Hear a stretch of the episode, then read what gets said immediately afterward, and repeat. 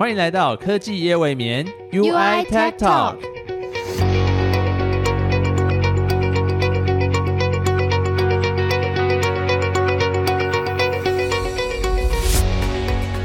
欢迎收听科技夜未眠 UI Tech Talk 我是 Evan，我是 Sandra。哎，有一个好奇就是，哎，Evan，你平常会用 WiFi 吗？平常我身为一个活在二零二三年的人类，应该是不太可能没有用 WiFi。那你平常会用，比如说像智慧型手机啊，或是电脑，或者你家会有像是 AP 之类的东西吗？呃，我家是没有 AP，但我家就是用一个那个，就是一个 WiFi 分享器接接出来这样子。但是我有发现，就是在不同的地方，然后遇到不同的就是 WiFi 的那种存取点，然后你就会发现。各家的那个品质其实差很多。那其实如果你用到 UI 的产品，比如说像是我们有很多网络通讯产品线嘛，比如说像 Air Max 啊、Wave、Amplify，或者大家其实最熟悉的 Unify 系列产品，其实你有一个非常大的感受，就是哦，我们的那个技术真是又快又好啊。我只能说好用。好啦，我们先自吹自擂了一番，其实就是要告诉大家，其实大家身边常接触到的这些电子产品，比如说电脑啊、智慧型手机啊、路由器，其实背后都是由 RF 技术在支撑的。就是大家的现代生活，其实跟这个技术脱不了关系。没有错，而且呃，其实 UI 因为是网通起家的嘛，所以近年来，然后无线通讯又。更加重要，所以 RF 这一块其实，在 UI 就是重要性是非常重要的。今天要介绍的角色 RF 工程师，他们的工作呢，其实就跟大家的网络通讯体验是非常的有关系的。但是，可能你的生活中比较少接触到这样的角色，所以我们今天就直接邀请到两位 UI 的 RF 工程师来节目。没有错，然后我们其实我们自己也讲不清楚到底什么是 RF，所以我们不如就是交给专业来吧。好，那我们今天就直接来欢迎 RF 工程师 Sean 跟宣烨。Hello，欢迎，Hello，Hello，呃，大家好，我是 Sean，Hello，我是宣烨。Sean 跟宣烨，那对于我们刚刚就是讨论了一番 RF 技术嘛，你们觉得有哪些需要补充，或是有哪些是我们其实有稍微讲错的地方？你们是想要再导正一下大家到底什么是 RF 技术呢？呃，刚讲的其实听起来没有什么问题，就是说，呃，以像我们手机来说，它可以透过 LTE 上网，然后还有 WiFi 跟 BT 的功能，那这些就都是算是 RF 技术。所以基本上只要跟无线通讯有关的，里面就会有 RF 技术存在。这样子，呃，轩烨要补充 补充一下，那个 RF 这个东西啊，它其实是指的是一个 Radio Frequency 的范围。那如果说以翻开教科书，就从三 K 赫兹，然后到三百 Giga 赫兹。然后所以说，对于我们平常使用频率来说，其实算是相对高频。那台湾台湾基本上就是说，处理高频或射频或无线电的工程师，我们就叫他 RF 工程师，也就是说 Radio Frequency Engineer。哦，对，了解。那通常就是除了呃像 UI 这种就是通讯公司会有 RF 工程师以外，还有什么样的公司里面会有比较多这样的角色？其实。消费性电子的公司应该都会有，像手机、平板，然后无线路由器，然后甚至现在很多蛮多的智慧家电，那它里面用的那个无线网络模组也都是跟 RF 有关系。嗯，对，对。如果以厂商为例的话，就举一些比较代表性的厂商，大家耳熟能详，比如说呃 MTK 啊、Google，或者是手机就是可能是阿苏斯啊、Apple，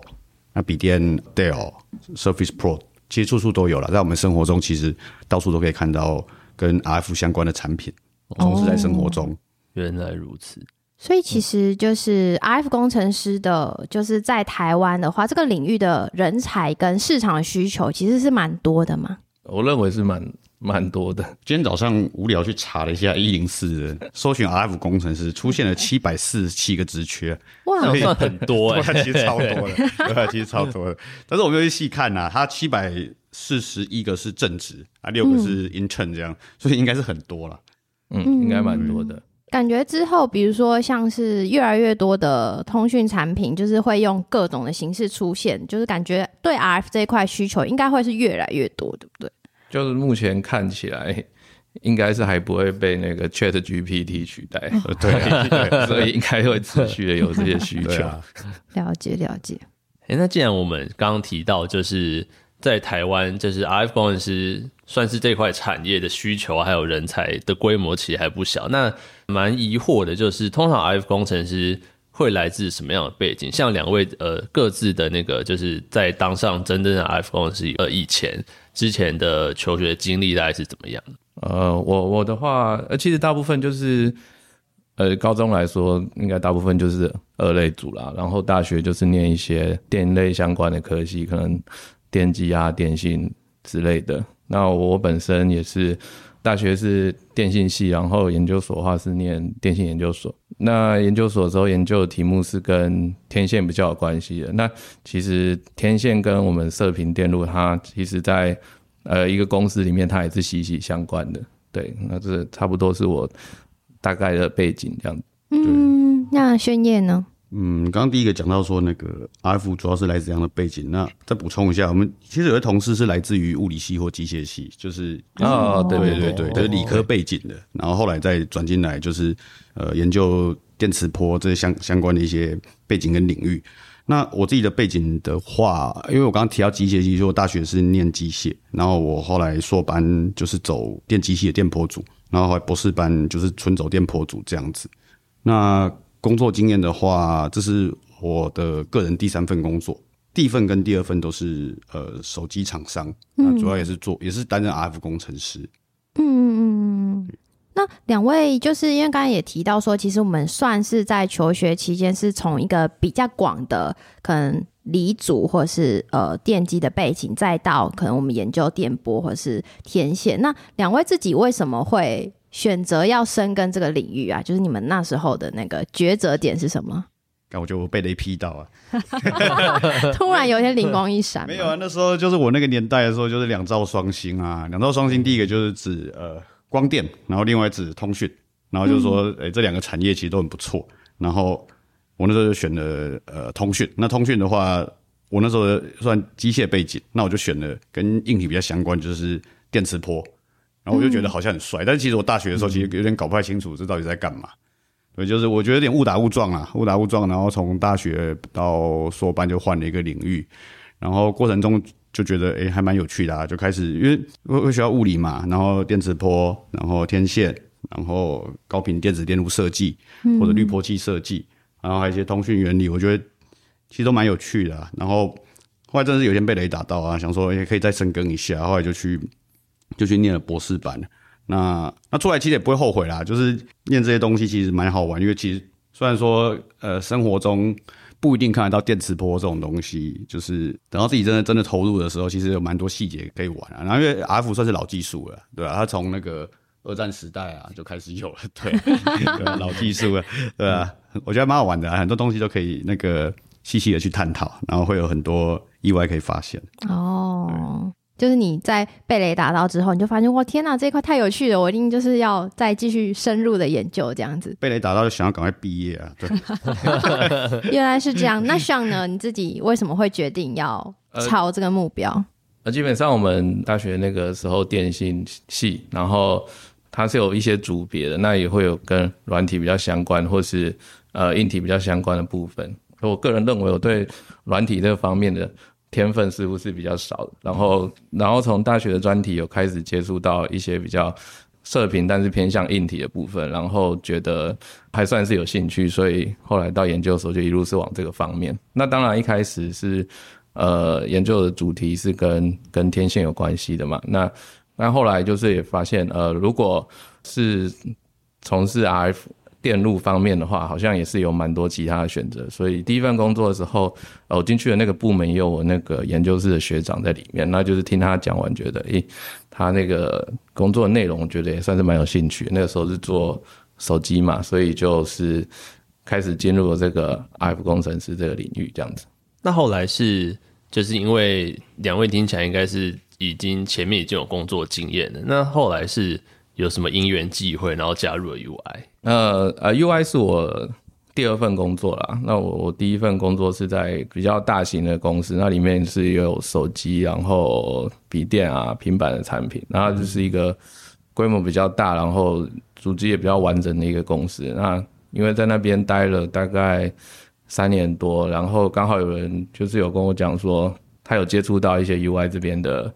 的人，然后他觉得这里面蛮有趣的，但是整个氛围跟这种大的公司是不太一样，所以因为又是外商嘛，所以就会想说来试试看，面试看看这样子。嗯嗯，哦，那你觉得那时候最吸引你的点是什么？就那时候 UI 在台湾应该还不算是一间太知名的公司。啊，对，就是那个时候，呃，同事有一起帮我查，说，哎，你上你要去那个公司，你要确定呢？帮你看一下那个网站，对，好像蛮酷的，对啊，然后做了一些，因为那时候就是我们 UI 它比较知名的就是 Unify 系列嘛，那其实就是长得跟我们一般看到的 APM 不一样，然后对，然后我那时候有听说这里面的氛围就是整个感觉好像是听起来大家蛮可以自由自由发挥的，然后。工作气氛也跟一般的比较大型的公司不太一样，所以那时候我就蛮想来看看的。我那时候还有想说，哦，因为我那时候做手机，然后手机那个时候是有 LTE 嘛，然后 WiFi 啊、蓝牙、GPS 就都要看。我那时候想说，哎，来这边只要看 WiFi，感觉工作量可能是四分之一以下这样。殊不知就是并没有 WiFi 也可以看很多东西，也可以有很多事情做，对。了解了解，那宣业呢？你自己跟那个 UI 是从什么时候开始结缘？那最后决定要进来？呃，我那时候在第一份工作的时候，就有一个学长啊，那时候说他来了一个在象山的网通厂，就是 UI，对，然后那时候是我呃第一次听到 UI 的这个公司的名字。后来第一份工作的时候，也有也有那个我有认识其他 team，就是 Audio team，Audio team 也有两个人也是跑来，就也是所谓的象山捷运站附近的一个很大的网通厂，对，然后想说。就是陆陆续续听到，后来我后来换了一份工作，然后第二份工作的时候，因为我第二份工作是陆商啊，然后我想说，那我来试试看外商，然后那时候刚好 UI 有我以前第一份工作认识的伙伴，然后对，然后就跟我招手，就说，哎，我们这边还有缺 RF 工程师啊，然后我觉得这间公司我其实也听过，其实陆陆续续一直听到这间公司的传闻，就是象山啊，然后看起来整个环境都很不错，就是开始感觉有些有吸引人的地方啊，因为。一间公司内部的文化，如果说是恶名昭彰的话，其实外面人大家都多多少少会有耳闻。但是如果说一间公司对，就是你你从你会从同才啊或同事或好朋友那边听到，他们就会跟你讲说，要不要来这间公司看看？然后后来我去开始深入了解 UI，然后开始去做功课啊，查网，因为发现我靠，产品真的超级多元的。因为我我面试 UI 大概是三年前，三年前其实 UI 已经茁壮到呃，如果上网搜寻可以看到说 UI 是网通厂第三大。对，规模第三大。对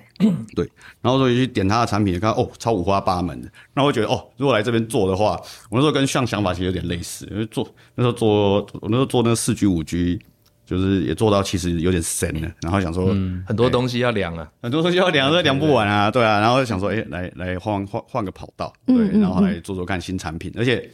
呃，出发角色不太一样，因为以前是纯做。手机射频对啊，手机射频工程师啊，然后那时候通常以前在以前那种手机厂都这样啊，就譬如说你你做 WiFi，你就一直做 WiFi，一直做 WiFi，可能做个两三年，你做 LT 就是做 LT，嗯，然后有时候做久真的是会很会腻啊。然后看到我那时候看到那 UI 的产品真的是哇好多，对，又觉得什么都可以玩一下，所以其实那时候就开始对这间公司有兴趣。那后来就来这边面试啊，然后后来就很幸运就上，所以就成为这里的 RF 工程师。那我们刚刚其实也有提到，因为 UI 是世界知名的网通厂，在上山。对，那像我们网通厂，然后 RF 工程师应该会是算是比较核心的角色。那你们会觉得 RF 工程师在 UI 是怎么被定位的？啊，其实不管在哪一家公司，我相信 RF 工程师基本的工作一定都是都是类似的，因为不管是哪一种通讯技术，它其实都是运作在一个基本的原理上面。对，所以在不同的公司或是在看呃不同的 R F 技术的时候，那基本的知识都是一样的。也就是说，你一定会有一些最最基础的量测或者是设计上的考量是一样的。但呃，在 UI 这边，我们的 RF 工程师他是要考量到比较多，就是除了纯 RF 技术以外的事情，就是像像是我们在跟其他 function team 合作的时候，那也要去考量到我们可能对别人造成的影响，这样子。那想问，就是进入 UI 之后，一个 RF 工程师的养成，他要负责的工作可能可以分成哪一些阶段呢？阶段的话，我以我们 team 的例子来讲，那通常刚新加入的同事，那他可能会负责一些比较偏向单纯量测的工作，就是他的工作内容可能会是我去验证一个某一个产品，那他他有可能是我们今天要验证替代料，或者是说呃量产以后产品有一些色变，然后他要去进行 RF 方面的验证，那。如果是这一种类型的验证工作，它其实可以比较专注在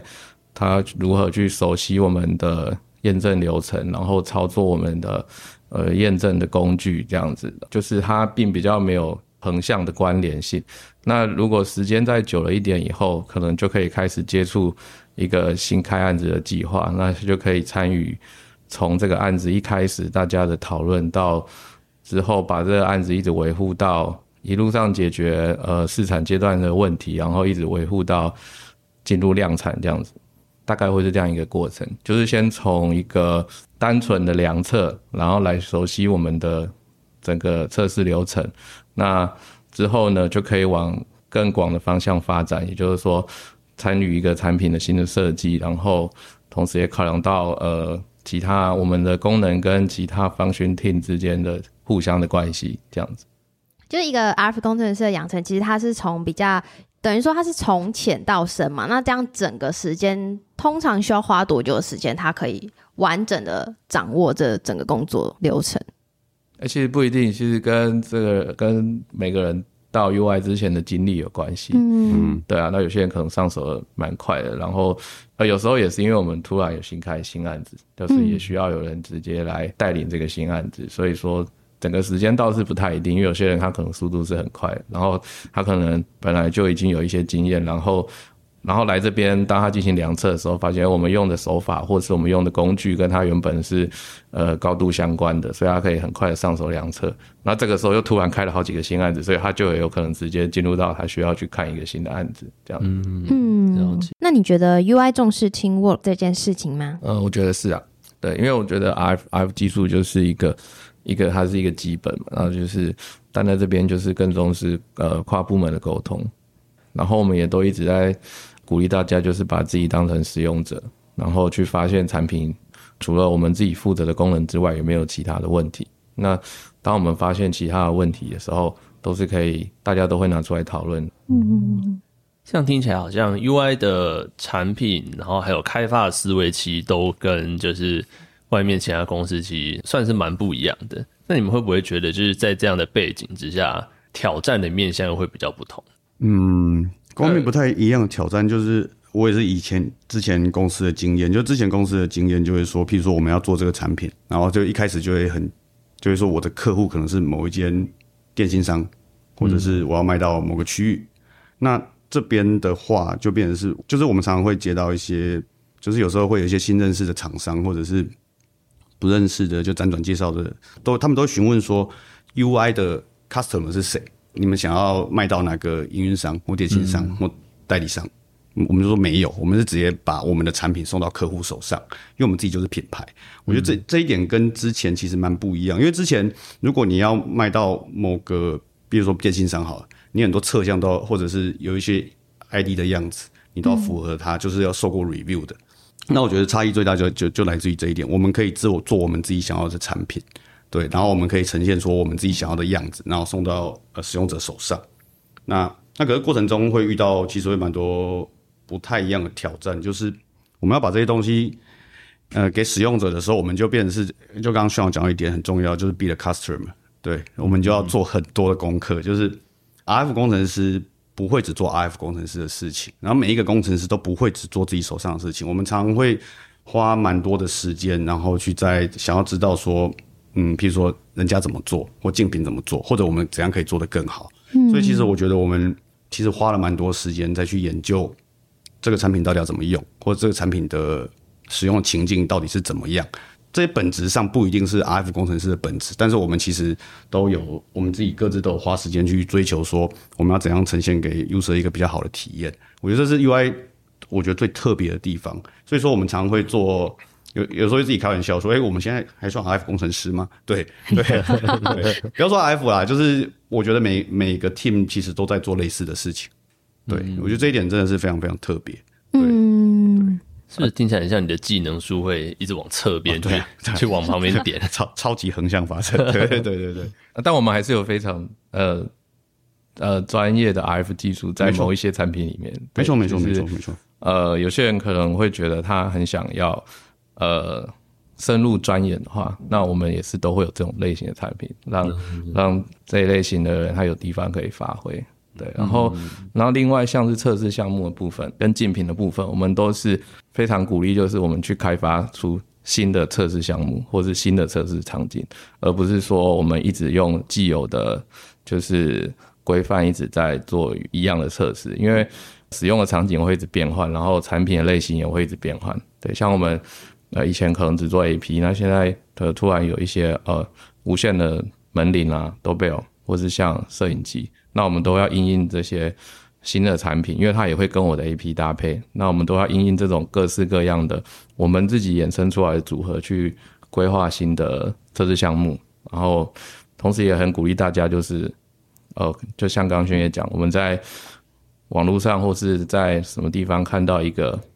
看起来好像蛮厉害的产品，我们都是很鼓励大家把它买回来开开做研究。嗯，对啊，看有没有什么我们可以学习的地方。对嗯嗯嗯。那有一件事情蛮好奇的，因为像刚刚两位都有提到说，在 UI 可能我们会尝试一些比较新的东西，就是可能我们会去研究说竞品怎么做啊，或是测试项目，我们也会希望可以与时俱进。那如果是以像是今年大家讨论度蛮高的 WiFi 七来说的话，大家都知道说，可能今年很多厂商都在研究这一块。那如果是来到 UI 的话，我们自己怎么样看这个新技术？那我们出发点跟其他人有什么样子不同的地方吗？比如说使用情境啊，或是在技术上的演进。呃，纯技术上来说，应该就是因为它是有一个公定的标准嘛，所以纯技术上来说，我想大家不会差异太大。但 UI 来说的话，像我们的那个 Unify 系列，它都是我们都会一直维持它一贯的那个最经典的就是飞碟的造型嘛。那那其实这个造型从以前呃 WiFi 四、WiFi 五用到现在都要 WiFi 七了，那它都一直是长那个样子。但是呢，新的技术它会带来，可能它会带来更高的发热，跟带来更大的耗电量。那我们又要让每一个新的产品都是至少希望都是能比上一代产品再更好，不管是在呃它的可能传输的速度或是距离方面。也就是说，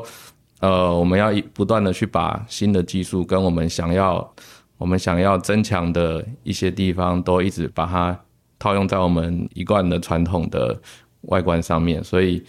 就是这方面会是比较大的挑战，也是大家会需要花比较多时间的地方。嗯嗯，对啊。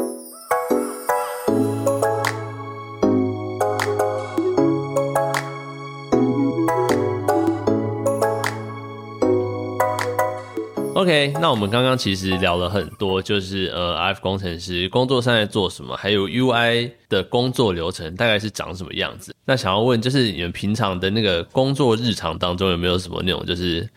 你们就是会觉得很有趣的事情，就是可能只有你们工作会遇到的。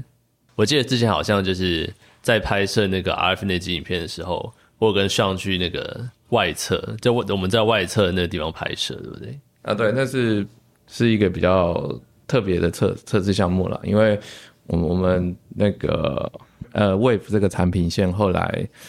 我们有用那个毫米波技术来做长距离传输。那针对于这系列的产品，我们都会实地的去测试，因为我们会在我们的网页或是那个 data sheet 上面标示说，哦，我们可以运行的最最长距离大概是多少，所以那个我们其实都是有经过实际的测试才把它写上去。对，那为了要完成这个测试，我们花了非常多的时间在寻找测试场地，因为它其实就是我们测试都是点对点的方式，也就是说我在一个地点架设了一台装置，那我会在另外一个地点也架设另外一台，然后我们来测试一下它们连线起来的讯号强度跟传输的速度，这样。那因为我们产品有很多种不同的组合，那它的距离有可能是可能我们这样子的搭配，它可能是五百公尺，那它也有可能在某一种搭配下，它会是两公里、五公里，或是十一、十二公里这样。那其实这一些距离，我们都是呃慢慢的去找，说我有哪个点到哪个点可以让我完成这些测试要求。那因为因为它中间是不能有障碍物的，所以说呃寻找起来比较困难。对，嗯，我们可能会先在 Google Map 上大概看一下，但有时候我们实际到了，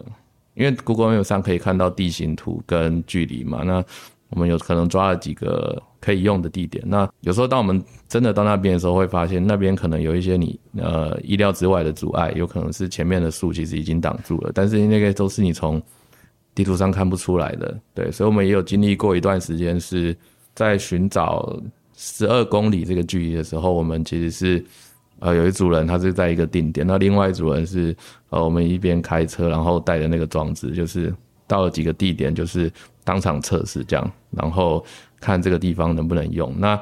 那那个地方它最好是一个比较开放、比较公共的地方，因为我们也不会去只去那一次，我们可能。呃，一两个月后又要来一次这样子，所以呃，这方面是一个在做产品的过程中一个比较有跟传统不一样的测试项目，然后也是呃，我觉得也算是有趣的一个测试项目。哦，所以其实就是在 UI 的 F 公司不是只有在室内或是在实验室里面做测试项目，对不对？对，我们还蛮常在外面，有时候也是要蛮看天吃饭的。对，哦，看天吃饭，呃，蛮常遇到的就是我们有在。公司，我们公司后面有个公园啊，然后蛮蛮常会去那边测 GPS，或者是说，嗯，还有一些实际的一些应用。那我们在测 GPS，有时候我们的有时候我们的机台其实很大台啊，然后大台架在那边，然后来来往往，然后下午就会很多很多民众经过散步，然后多看两眼，然后又常常会，比如说你在那边测时间比较久的时候，就开始有人经过，第一次经过在那边看，然后第二次经过的时候 就驻足在那边，一直看我们在干嘛，后来到最后就忍不住了，你们到底在干嘛？跑停下来问我，嗯 嗯，对吧？然后就是他们都会问说是在干嘛？像我们昨天去测 GPS 实测的时候，我们要量那个 GPS 精准度啊，因为就那个叫做呃命靶心命中率，我们要量每一点的那个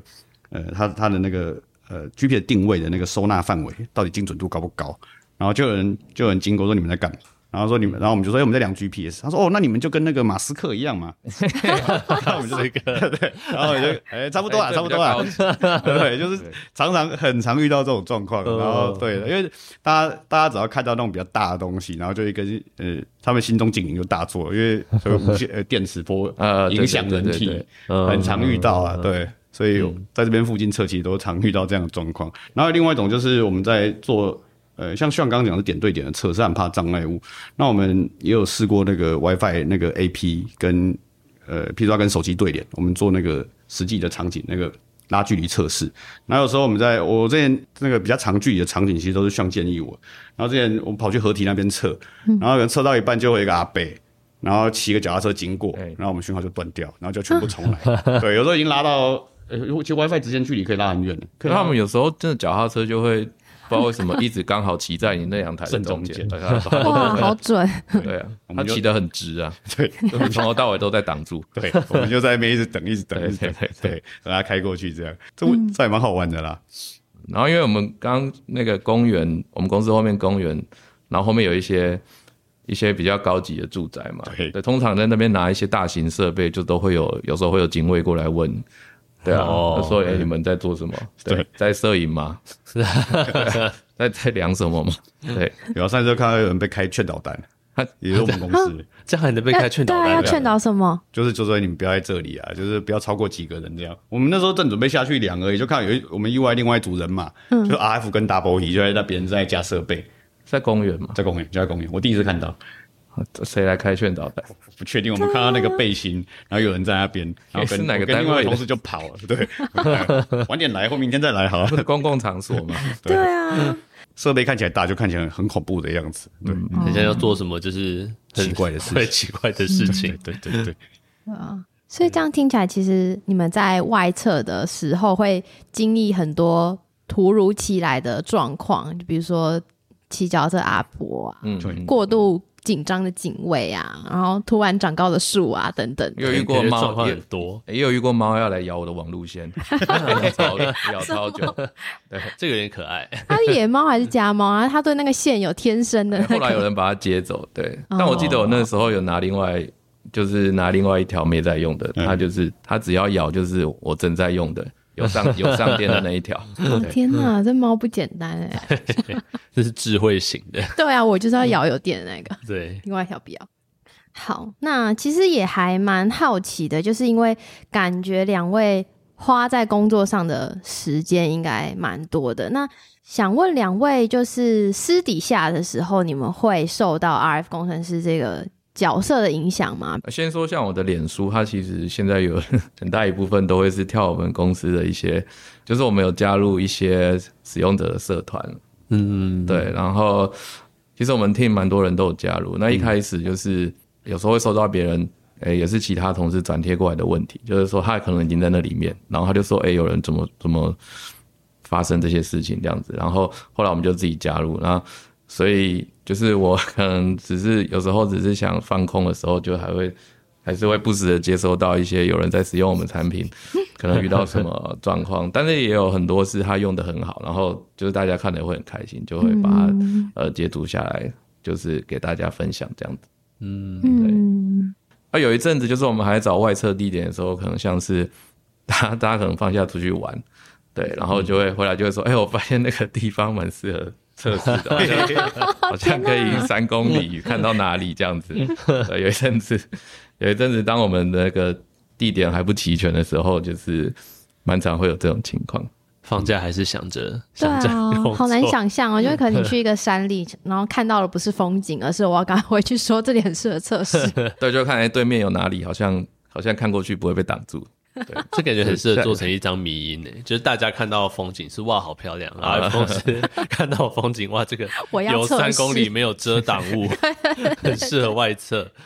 那宣野呢？你自己的私底下的生活会受到这个角色影响吗？我我这边比较常遇到的是那个我们内部有个呃，就是我们同 team 有一个群组，那我们比较常遇到就是说大家假日出去玩的时候，譬如说像某个人朋友跑去呃溪头玩，或是月潭玩，然后住了某个民宿，然后刚好那边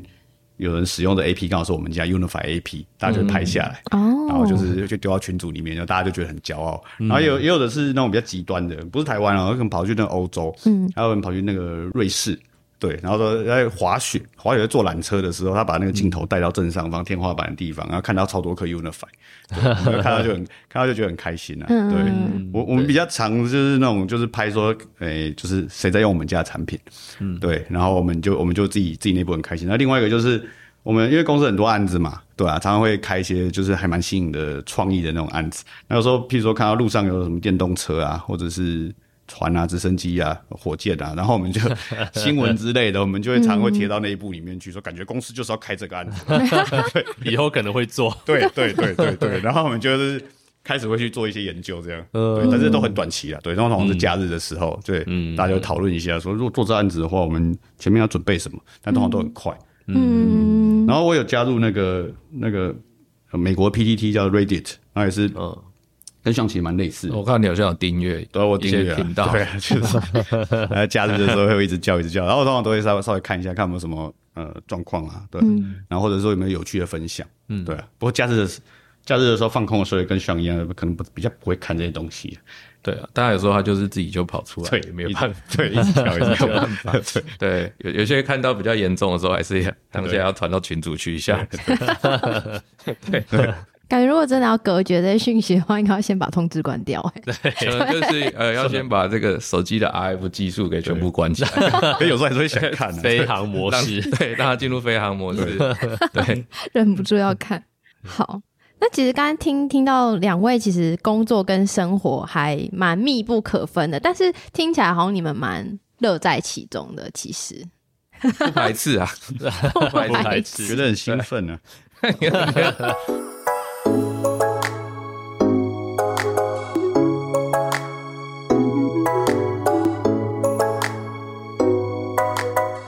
今天听完上跟轩烨的分享，会知道其实，在 UI 的 RF 工程师，他不仅是一个专精技术的角色，那同时他可能也还涉及，比如说团队的合作啊，或者是沟通之类的面向。那其实还蛮好奇，就比如说，因为两位现在一定会面试新的 RF 工程师嘛，那在面试的时候，你们通常会看重他的什么特质呢？你们觉得什么样子的人会比较适合 UI？就是我们通常都会请他们准备，呃，投影片嘛，就是简单的自我自我介绍跟讲述一些他过去的一些经历，然后或是他在工作上遇到一些呃一些问题，他怎么去解决这样。那我可能会对于他们的投影片提出很多问题，然后最基本的就是所有在自己准备出来的投影片上面你讲述到的东西的任何细节，你都一定要。可以很完整的知道，然后可以可以回答，这样才表示说，在这个工作的过程中，你对于自己正在进行的事情，你是知道它的目的，以及说它有可能衍生出了什么其他问题，以及每一个步骤中的这些细节，它是为了什么，然后它为什么可以解决这件问题，这样子对，然后所以我觉得在投影片呈现上，呃，我会注意他。是不是一个细心的人？因为投影片其实也可以有很多的小细节，可能是你的排版，或是你的你打的字啊。对，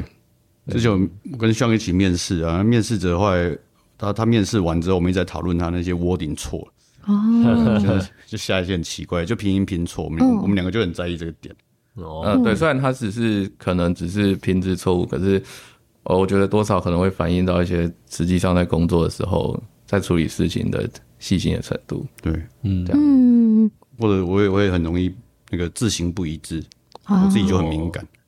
我个人啊，我个人，但是主要还是看他的那个，就是跟他面试的一个内容。那那我觉得我跟像面试，就是撇除专业部分不谈的话，我们还蛮看重个人特质的。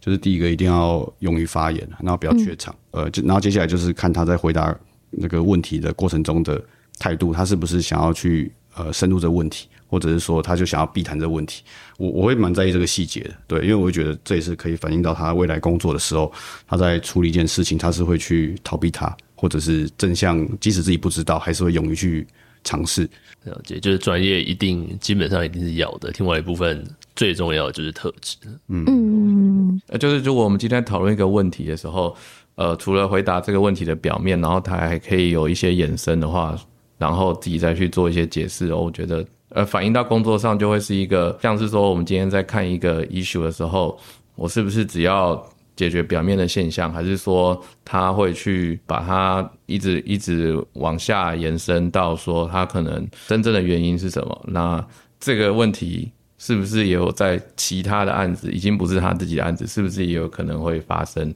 这样？然后以及说正在设计的案子，是不是也需要去做预防？对，那我觉得这样就会是一个。呃，很很全面性的思考，对，也是我们最最最喜欢的的特质。对，了解。等于说，面试其实是一个见微知著的过程，就是你们会从面试的过程中去对照，说啊，那他这个人的特质是不是能够让他在进入 UI 之后可以胜任这样的工作内容？嗯，我认为是，就是单纯就回答一个问题，其实回答一个问题就有很多不同的回答方法，对吧？我可能可以只回答是或不是，或者可以回答说。呃，我怎么我怎么解决这个问题？对，或者回答说，我怎么解决这个问题？因为我看到了什么？对，然后再来是说，我看到了什么以后，我要如何在未来去预防这个问题？这样子，对啊，哇，感觉也是一门蛮深奥的学问的，就是怎么 样表达自己的想法，跟那个自己要怎么有一套逻辑，把自己想说的话说出来的部分。对，但我觉得可能因人而异啊。有些可能面试官会觉得你讲很多话，觉得很烦。对，然后觉得你只要回答是或不是，那就看你有没有遇对人。觉得呃，这是蛮看人。对，可能风大的风格也是会差蛮多。对对，就另外一个好处就是你可以做你自己的风格。嗯嗯，对对对，了解。哎，那提到 UI 的好处，嗯，想要问就是 RF 在 UI 的职涯成长方面会有什么优势？你们觉得？直接来成长嘛？哦，我觉得因为接触到的产品类型很多啦，就像刚刚轩逸有提到，他可能做手机，通常都是专注在手机上，呃，也很有可能专注在手机上的其中一个 RF 技术。对对，所以所以我觉得在 UI 的话，你能接触到的产品是非常多的。嗯，对啊，像像我们现在很多呃无线的摄影机啊，或是门铃，然后像一般的呃 wireless AP，或是户外的点对点、点对多点的传输，然后使用到的技术也都非常多种，就是从呃常见的呃 WiFi、LTE，然后蓝牙，然后 GPS、NFC，然后一直到毫米波，就是这边其实都可以看到。对啊，对啊，那那我觉得这个对于职涯的帮助就是说，因为你可以同时看到非常多不同的技术跟不同的产品，嗯，对，在工作的选择上比较不会那么受限，是这样认为。可能你比较不容易被定型。对啊，蛮很灵活啊，什么都可以。但也许就是大家是想一直待在 UI 啦，所以可能 可能不会有这个问题啦。备注一下 进来了就出不去喽，这样。要备备注一下。对，好，感觉我们今天聊了蛮多，应该算是为大家解开这个 RF 工程师的神秘面纱。对，就是聊之前会以为 RF 工程师就是百分之百在那个工作室啊，然后 lab 里面的宅男。对啊，殊不知其实是那个阳光外侧男孩，没会遇到很多的宅男，就发现其实只是光宅男。的宅男，对，阳光宅男。怕雨的宅男，好，那两位在 UI 其实也待了很多年，那会给自己比如说下一个目标或者下一个想要做的事情吗？呃，因为我们现在又是处于一个正在规划下一代产品的时候，那我们在近期其实做了很多努力，去把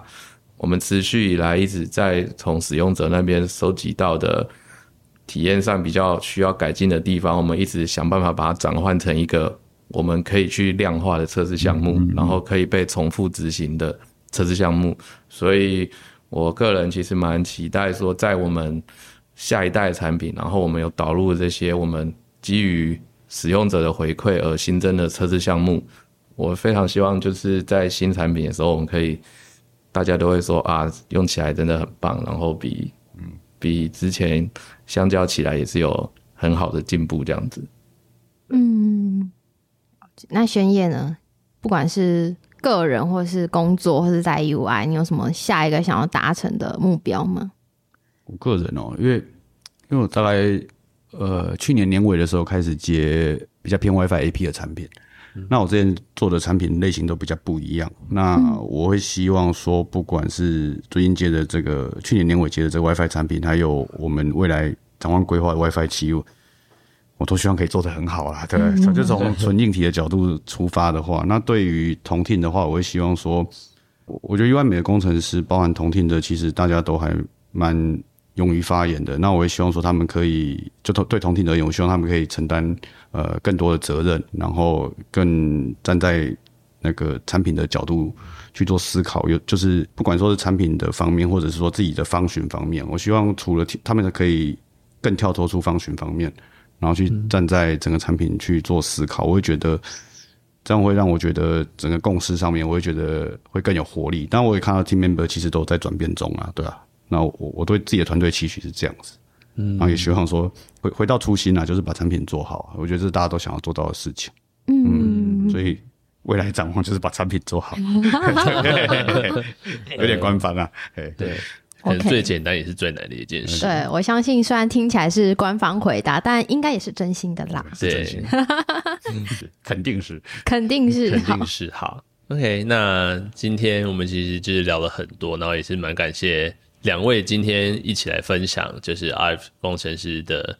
各种工作辛酸血泪，还有一些外侧的小故事。对这样外侧小故事。好，那如果大家对今天的节目有什么好奇，或者是后续有什么问题的话，都可以透过资讯栏的信箱联络我们，或是想要知道 UI 更多的团队或是个人的故事的话，也可以上 YouTube 跟 Medium 搜寻。Life and UI 台湾，没错，Life at UI 台湾那 UI Tech Talk，我们就下集再见喽，拜拜拜拜拜拜。